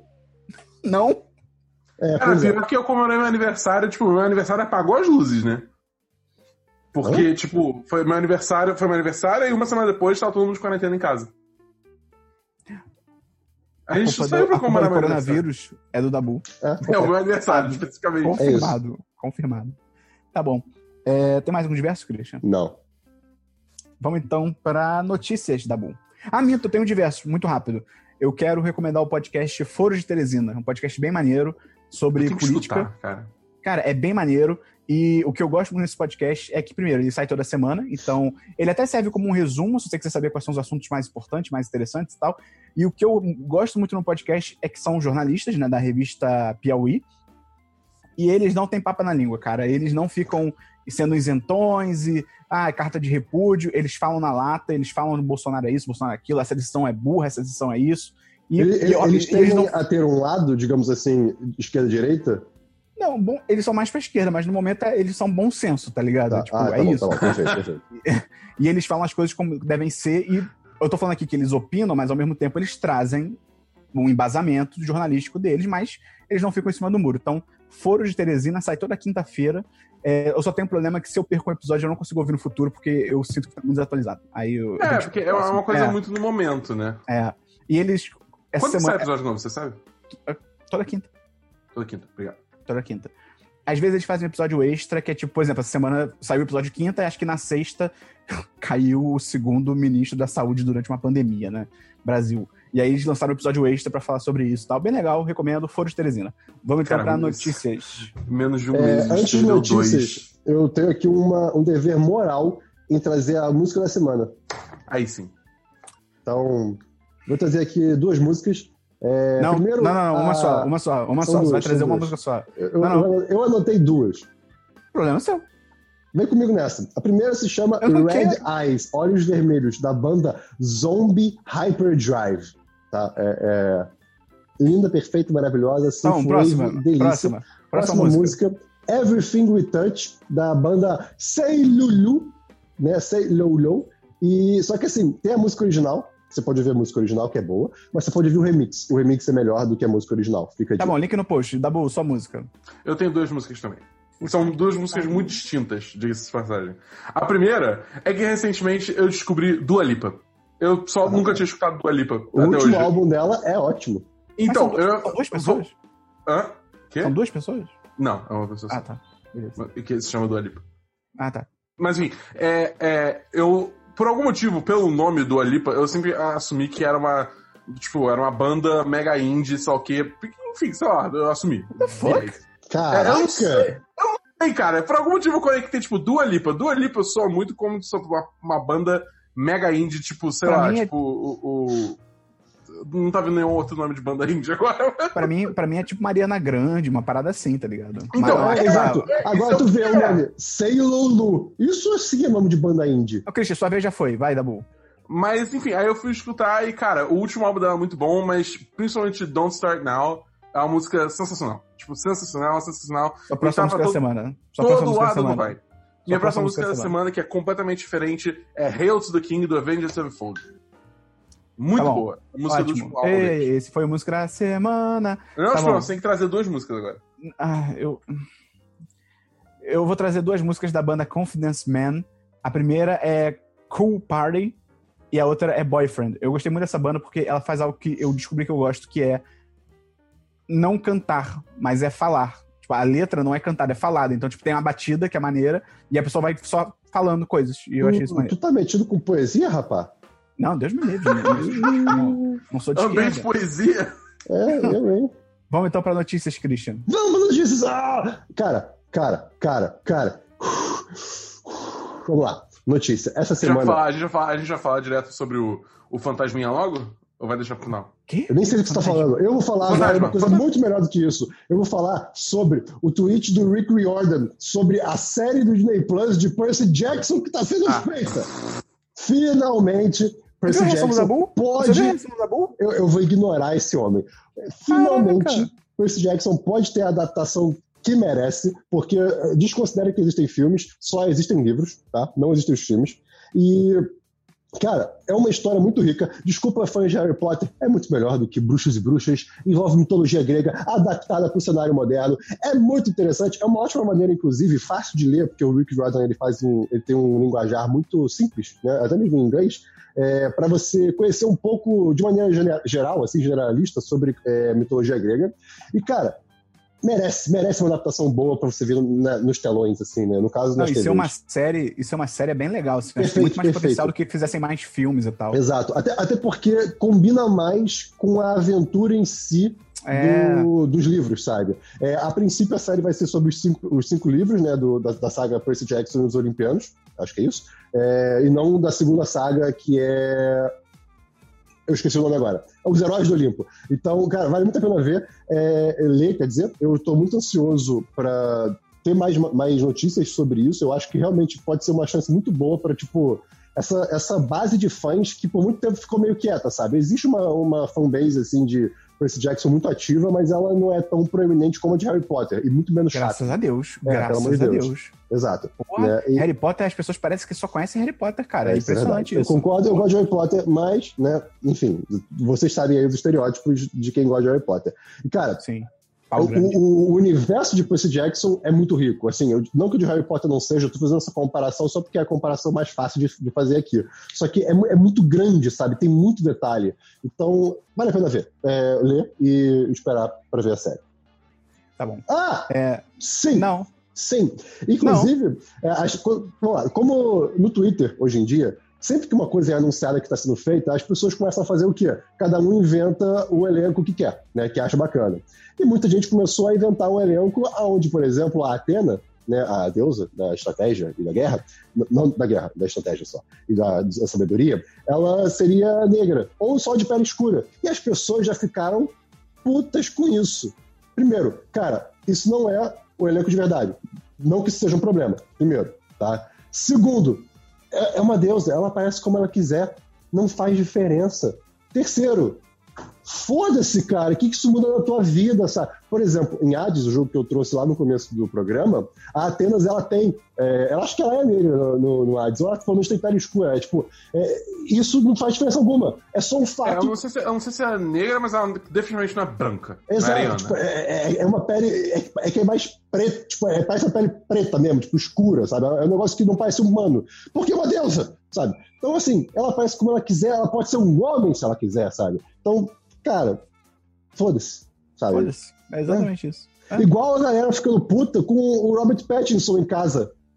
Que falou que ele ia ficar fazendo exercício e ia ficar tirando foto e comendo, porque ele vai fazer o Batman, né? E aí os nerds estão tipo, Ih, meu personagem não está sendo respeitado. Ai, cara. Sabe que, tipo, cara, é tudo história em quadrinho, é, tipo, vai se fuder, tá ligado? Tipo, o Batman não tem super força nem nada, e mesmo se ele tivesse, tipo, eu vi gente também usando o Henry Cavill como exemplo, tipo, ah, olha, antes ele era magro, aí ele ficou todo bombado e tal. Só que, cara, o super-homem também, ele tem super força, tipo, não depende dos músculos dele. Eu poderia ser o super-homem e, tipo, a minha força não vem do braço, vem do, tipo, sol, tá ligado? Então, Exato. nem isso faz sentido, sabe? Enfim. Não, É, a vamos- galera falando que, tipo, ah, a gente vai ter um Batman igual o Thor no Vingadores Ultimato, né? Que é o Thor ba- barrigudão e tal. Ah, tipo, cara, vai ver outro filme. Não, não existe só filme de herói, vai ver outra coisa. Pula pela janela. Inclusive, Isso, no comentário de LSD, é, é- é o que eles falam que LSD provoca. Você tem vontade de pular pela janela. Por isso tem que ter lá, tem que ter lá a janela, pra gatos e viciados em drogas. Exato. Dabu, seu eu- notícias. Eu tenho algumas notícias. É, Primeiro, saiu o trailer de Paper Mario The Origami King. Ai, Do nada, né? ai, Cara, eu, eu quero muito esse jogo. Eu, eu, sou, eu sou trouxa por Paper Mario. A Nintendo sempre vai me ganhar com Paper Mario novo. Não tem como. A não ser que eles botem super na frente. Aí, aí eu vou fugir como o diabo da... É... Mas, cara, eu, eu tô muito feliz porque esse jogo parece ser- tá muito bonito. Eles arranjaram uma parada que parece ser bem criativa, que é esse rolê todo de transformar os personagens de que são de papel Cara, em origami. Isso, O tipo, processo criativo. eles. O processo criativo pra fazer o design dos personagens deve ter sido lindo. Deve ter sido. Cara, devem ter, eles devem ter muito origami real, assim, tipo, protótipos pra, pra ver, se- ver se fazia sentido, sabe?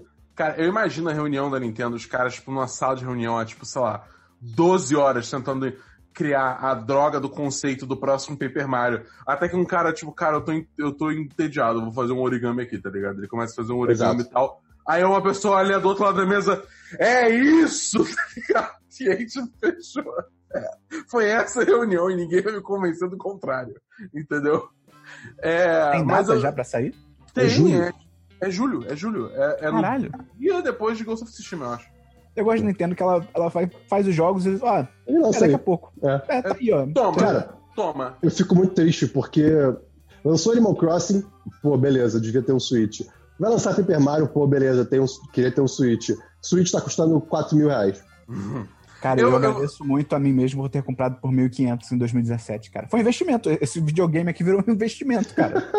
Eu, eu vou ser bem sincero, eu meio que me arrependi de comprar Animal Crossing. Sério. É. É. Mas, Dabu, Não, não. É, o, o, que eu, o que eu temia desse jogo aconteceu, entendeu? Mas, Só Dabu- que eu cedi. Eu cedi.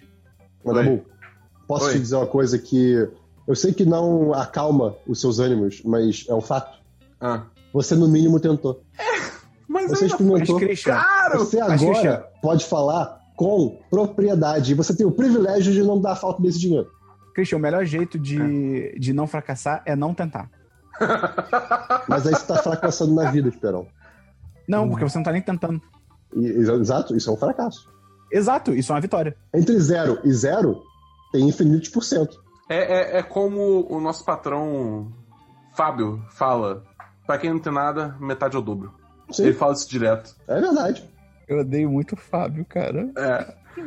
Tá Se bom. você quer ouvir mais é, presságios Esperão. do Fábio, Esperão, acesse apoia.se barra 1010 ou picpay.me barra 1010 e apoia por 10 reais. eu, eu tenho aqui uma esfirra de queijo do árabe do Largo do Machado. Você não tem nenhuma. Se eu te der metade, você tem o dobro. Sim, mas eu não tentei nada, foi você que me deu. Beleza. É, próxima notícia, da Bull. Além disso, saiu a demo de, da Unreal Engine 5 essa semana. Louco é pouco. Vocês viram isso? Louco é pouco. Cara, é doido porque assim, quem não sabe, Unreal Engine é como se fosse uma.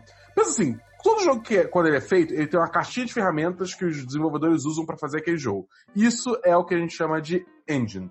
E tem engines que são mais bem feitas para certos tipos de jogos, e mais engines que são bem feitas para outros tipos de jogos.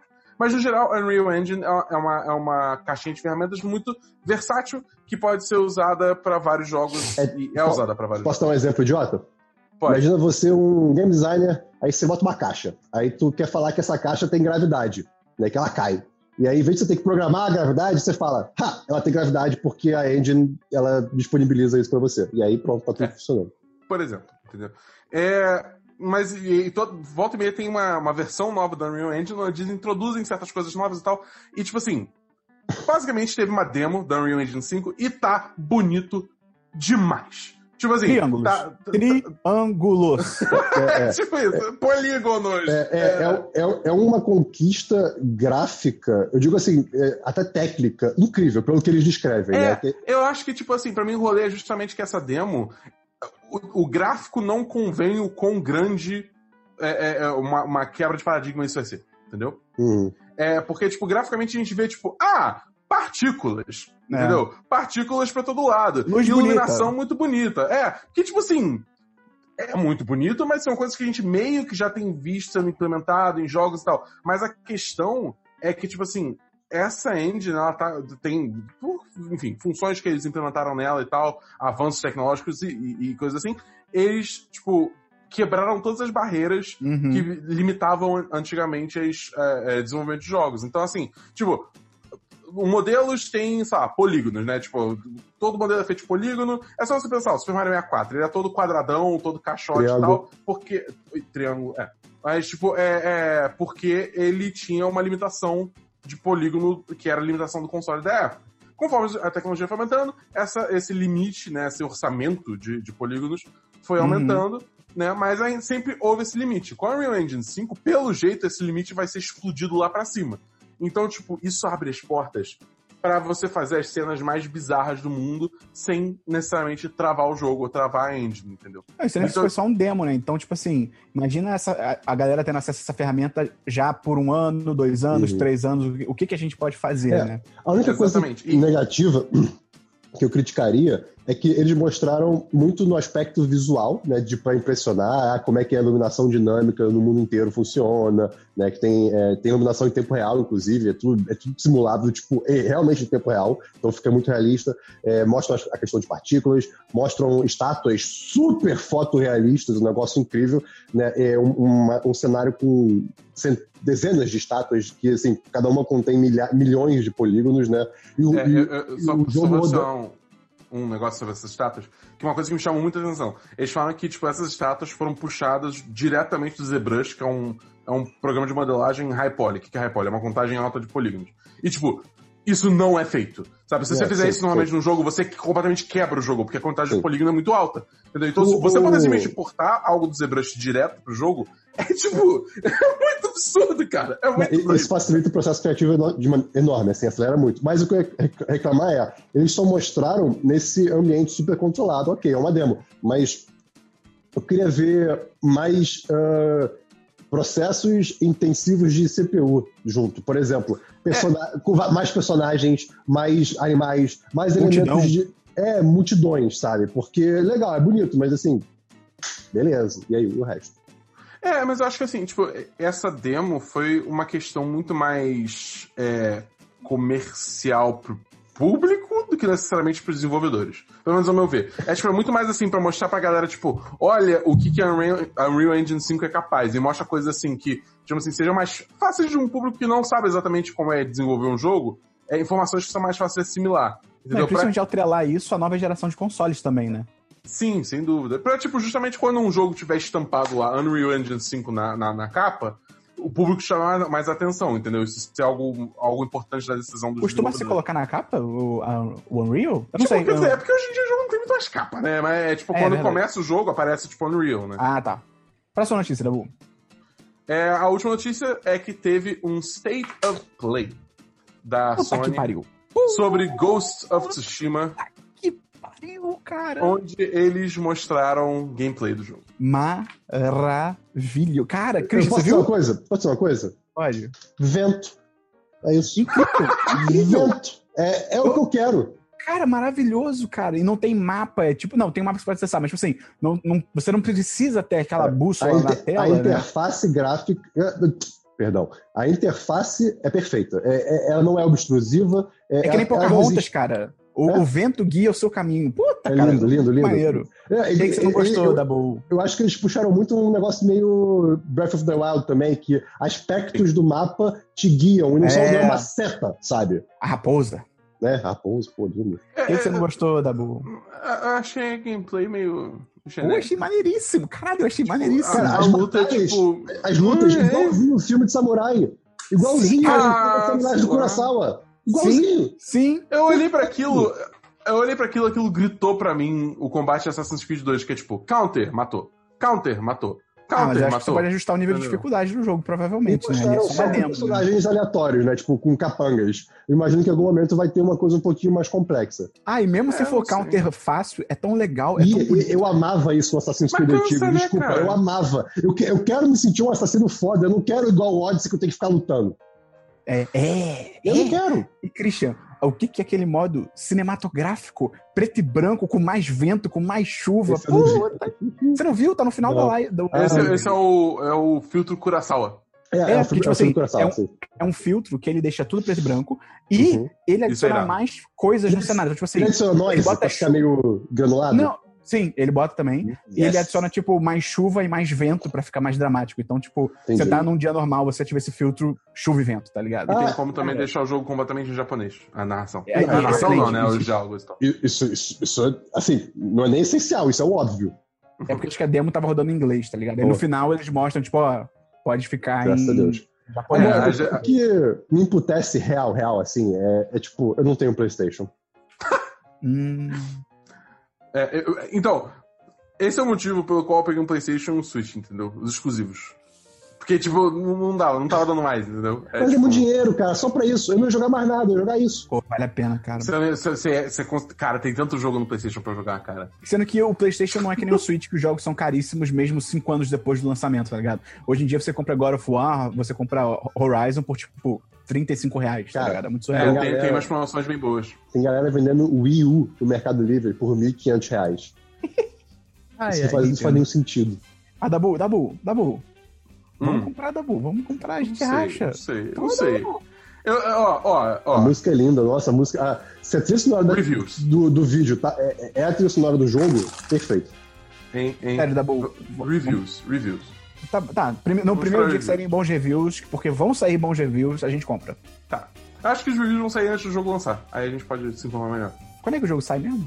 Sai em julho. Eu não lembro o dia especificamente, mas é em julho. Cara, eu tô muito. Eu tô muito Porque, tipo, é, é junho, É junho da Last of Us Part 2 e julho Ghost of Tsushima. Da. Eu, você não tá, Cara, você não tá- esperou, falta um mês pela Last of Us Part 2. Você tem você noção que é isso? eu tô tentando não pensar nisso. Eu quero deixar chegar. Eu quero deixar chegar. Entendeu? Entendi. Tá bom. Tem mais uma notícia? Não, só isso. Então, gente, esse foi o podcast dessa semana. Espero que você que tenha ouvido aí tenha gostado. Ajuda a gente divulgando esse podcast. Você também pode entrar no apoia.se barra 1010 ou no picpay.me barra 1010. Tem um link aí na descrição para você clicar, para você virar patrão, patroa do site. Você pode entrar também pelo Twitch Prime da Amazon, que eu já expliquei. É só se você tem Twitch Prime ou Amazon Prime, né? Que um dá acesso ao outro. Você entra lá e dá um sub gratuito de 5 dólares por mês. Todo mês, então, de graça, você vira patrão do 1010. Então, vamos fechar É, esse programa aí. Vale lembrar também que eu tô fazendo live todos os dias na, no, no nosso canal do Twitch também. Eu tô jogando vários jogos, joguei Apex essa semana, tô jogando The Witcher. É, muito provavelmente eu vou jogar The Last of Us Part 2 quando lançar. Então entra lá no Você vai, 1010. jogar, você vai jogar ao vivo a primeira vez? Vou. Uh, É, Chirão. maneiro. Eu não vou poder É. mas maneiro. Mas então entra lá no 1010.com.br barra Twitch pra você se inscrever, que faz que nem o Maralgor, que fez isso agora há pouco também. É, segue o canal pra você ficar recebendo notificaçãozinha toda vez que a gente entra no ar. E aí você acompanha, entra no chat, conversa com a gente, toca uma ideia. É isto. Então, Christian, seu pensamento final aí pra fechar. Meu pensamento final foi no começo do programa, né? Então acabou com a energia lá embaixo do programa. Não, a gente pode terminar sussurrado. Valeu, até semana que vem no Semana dos. Dez. 257. Valeu! Valeu, galera! Nossa senhora. Vamos então pro DLC da semana passada. Não, peraí. Ai, peraí que eu não tô pronto, peraí que eu não tô pronto. Peraí, peraí, peraí, peraí. Eu tô tendo problemas, rapidão. Ai. Ai, eu, eu, eu gosto muito de gravar com o Christian porque é sempre uma caixinha de surpresas. É, é, é. Você não, você não tem como planejar com Eu o precisei, eu precisei arranjar uma posição melhor pro meu, pro meu monitor. Pronto. Pro minha webcam, na verdade, que é um computador inteiro. Agora eu estou bem. Pronto. Vamos pro DLC. Podemos continuar o programa. Este episódio é uma edição do podcast Nômade.com.